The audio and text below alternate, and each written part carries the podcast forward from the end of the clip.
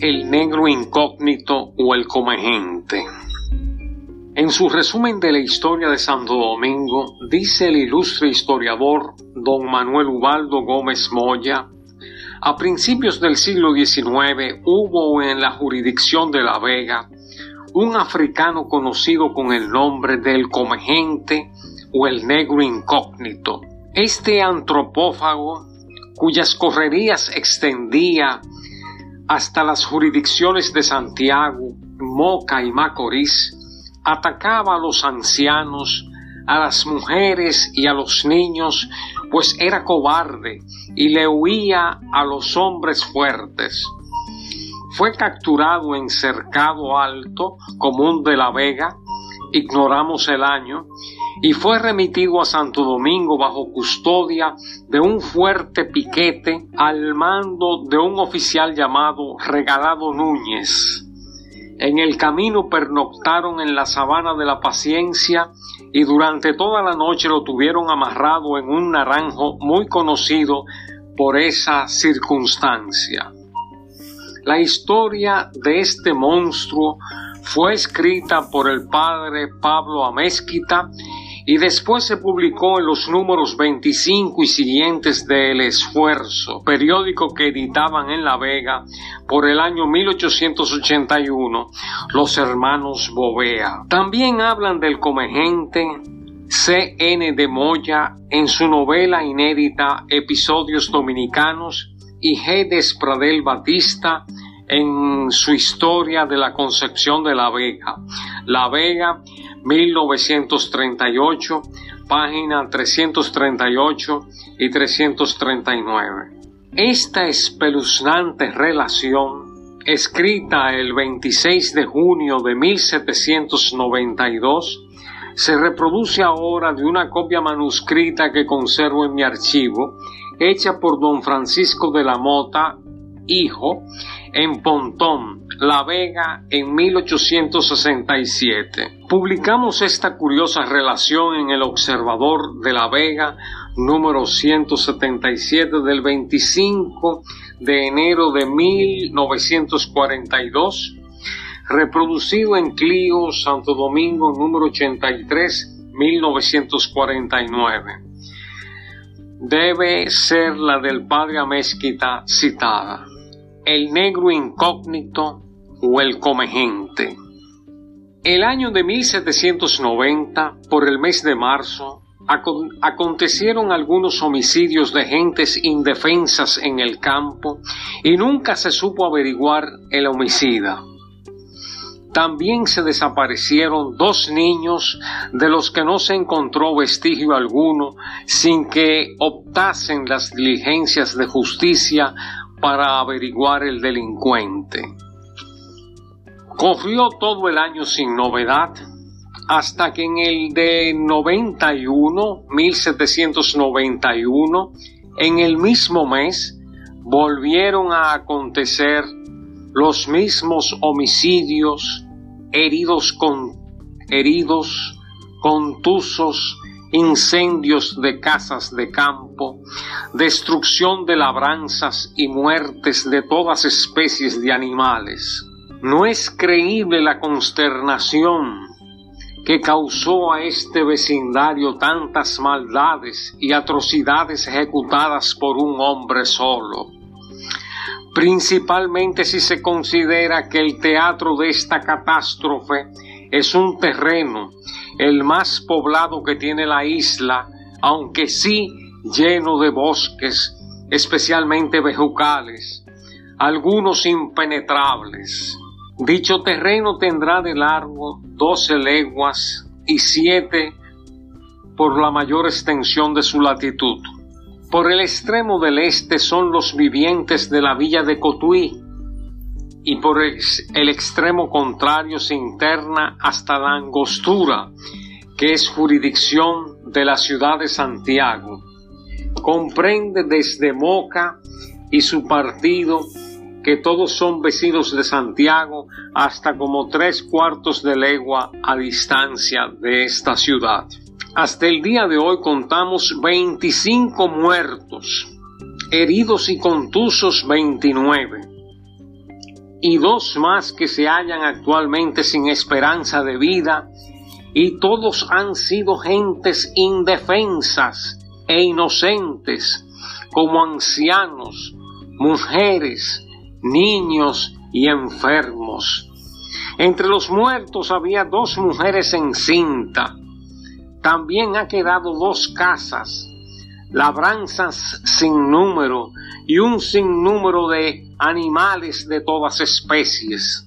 En fin, un enemigo acérrimo de todos los vivientes, aturde ver tantas atrocidades sin otro interés que hacer mal. Los que han sido víctimas de su furia cuentan, está averiguado, que entre tanto agoniza la infeliz presa, ésta, él bailando y carcajeándose, y del mismo modo se presenta cuando el descuido le promete seguridad para cometer algunos. Al principio se creía que era antropófago, porque de tres niños que se llevó se hallaron vestigios de haber asado uno. También se creía que usaba torpemente de las mujeres que mataba, pero la experiencia nos ha hecho conocer que en el día de hoy nada de esto lo mueve. No hay término con que ponderar la compasión que nos causa la vista de los cadáveres tan impíamente destrozados, unos cortados, otros abiertos, desde el hueso esternón hasta el pubis inclusive.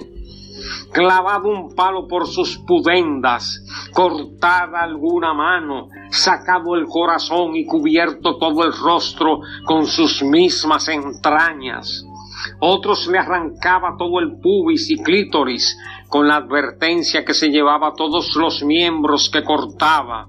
A otros ha matado a estocadas por sus pudendas y ahora últimamente mató a un pobre y después incendió la casa en la que se quemó hasta reducirse a cenizas. Las armas que usa son puntas de sables, espadas o cuchillas bien asegurados en un palo, como de tres varas y media, como de tres varas y medias de largo. Cuando no le conviene acercarse para hacer un tiro, desde lejos le dispara con tanta certeza que no yerra, no yerra jamás el golpe. Algunas veces le faltan estas armas y entonces hace púas agudas de un barejón a la manera de dardo y le usa con la propia destreza y acierto. Su comida ordinaria son trompas, lenguas, pies y ubre de cerdos, y no guarda para otro día. También se ha experimentado que no hace uso del dinero, porque habiendo encontrado en varias casas que él escalaba, lo ha dejado y lo mismo sucede con bebidas y otras cosas de mayor estimación. También se ha advertido que tiene una particular ojeriza a los perros, los que procura destruirlos de todos modos, y los que han tenido algún encuentro con él de ningún modo se han parado a hacerles frente si van armados.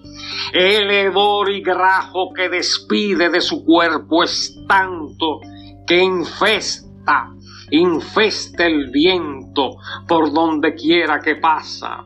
Este monstruo es un negro incógnito de color muy claro que parece indio, el pelo como los demás negros pero muy largo, de estatura menos que la regular, bien proporcionado en todos sus miembros y facciones, y tiene de, de particular los pies demasiado pequeños, de ordinario anda desnudo, aunque algunas veces suele aparecerse con chupa, la camisa y siempre sin calzones.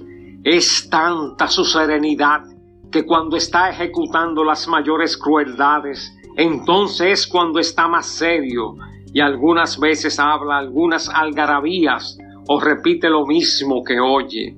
No hemos podido averiguar de qué nación es. Solo sí que puede ser de los negros de la costa de oro en África, porque se le quitó un canuto lleno de pudendas de mujeres y otras muchas porquerías inconexas, tapado con plumas de cotorras. Ya se ve que no tiene igual en no tiene igual en fiereza y crueldad, pues lo mismo es en astucias, ligereza y agilidad. Considérese cuántas diligencias se habrán hecho para su captura en el tiempo de tres años que está este maldito siempre metido entre las poblaciones. Cuántos premios prometidos, cuántos votos y rogativas que son diarias, tanto públicas como privadas, infinitos aventureros que voluntariamente andan en su persecución, andando todo el terreno y valiéndose todos de precaución y arbitrios que dicte el honor y el interés. Hasta de otros pueblos ha mandado el superior gobierno hombres escogidos para su persecución, pero todo ha sido en vano. Es, es cosa increíble para los que no presencien las diligencias que se practican, que pudiera escaparse en medio de aquellos y de tantos como le persiguen. Desde el día 18 hasta el presente se cuentan por lo menos dos mil hombres de Santiago y Cotuí ocupados en su persecución y todavía no hay probabilidad de su prisión. Todo el terreno está lleno de centinelas apostados ocultamente y bien prevenidos de armas de fuego, y a más no cesan rondas volantes que lo surcan todo, valiéndose para mejor tino de perros escogidos. No menos admira que habiendo tantos centenares de armas de fuego en su seguimiento, todavía no se ha experimentado ni casualmente se haya encontrado con él alguno que las lleve. Usa este maldito de un arbitrio que es preciso de surte el efecto que desea y es que pone fuego a la casa para con la confusión y consternación lograr con acierto sus tiros en los miserables que sorprendidos huyen del incendio. Y aunque muchísimos hombres y en diferentes lugares se, han ocultado en aquellas casas que parecen más expuestas a sus sorpresas, no se ha logrado cosa alguna. Otra particularidad tiene y es una cobardía sin comparación pues de frente suyo, aunque sea una mujer que le haga cara, no se le arrima. Solo procura defenderse de lejos, aunque sea con piedras, aunque aun cuando se haya armado con su buen sable. También tiene la precaución cuando hiere alguno, aunque sea mortal, de retirarse y estar a la mira observando el instante en que se desmaya el herido para entonces volver sobre él y acabarlo. Por fin se capturó en el lugar nombrado Cercado Alto por unos monteros, valiéndose de perros, allí fue conducido a la ciudad de Santo Domingo, de donde fue que vino a pagar todas sus crueldades con la muerte. La Vega, 26 de junio de 1792.